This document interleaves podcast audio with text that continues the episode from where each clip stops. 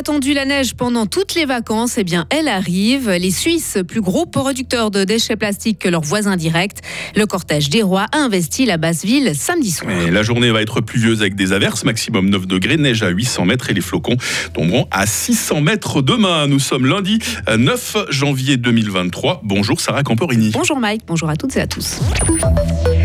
Elle se fait cruellement attendre. mais elle devrait bientôt faire son apparition. Elle, c'est la neige qui a joué les grandes absentes euh, pendant les vacances de Noël.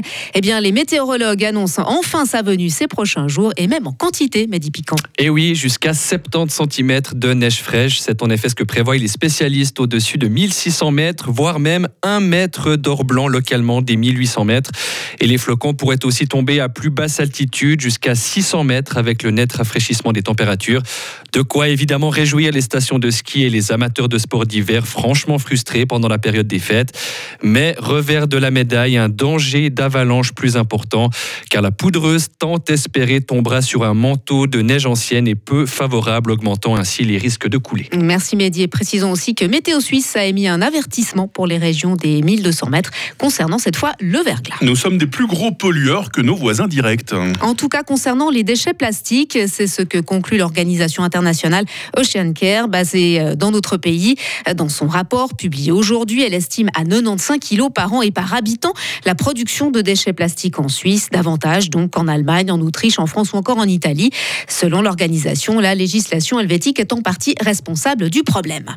À l'étranger, les autorités brésiliennes commencent à évaluer les dégâts causés par les partisans de l'ex-président Jair Bolsonaro sur les lieux de pouvoir à Brasilia. Palais présidentiel, congrès et cour suprême ont en effet été pris d'assaut hier par des centaines de manifestants. Environ 200 ont été arrêtés. Il s'agit de la première crise majeure pour le nouveau président Lula, revenu à la tête du pays depuis une semaine. Goldman Sachs pourrait supprimer jusqu'à 3200 postes. C'est toutefois moins qu'initialement annoncé. Le directeur général de la banque américaine avait déclaré en décembre devoir réduire la taille des effectifs en raison de la euh, situation économique actuelle.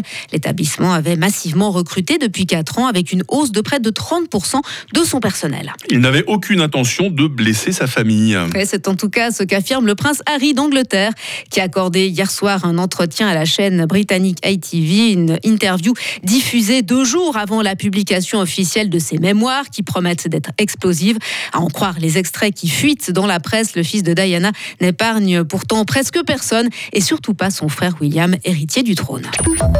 Et on termine avec un spectacle, Sarah, le spectacle étonnant qui a animé la basse ville de Fribourg samedi soir. Le cortège des rois a défilé dans les rues étroites remplies d'enfants. Il était accompagné de trois chanteurs, mais surtout des trois rois mages. Les personnages étaient incarnés par l'évêque Charles Morero, l'ancien préfet Karl Alex Ridoré et Antiungo, président de la paroisse Saint-Maurice.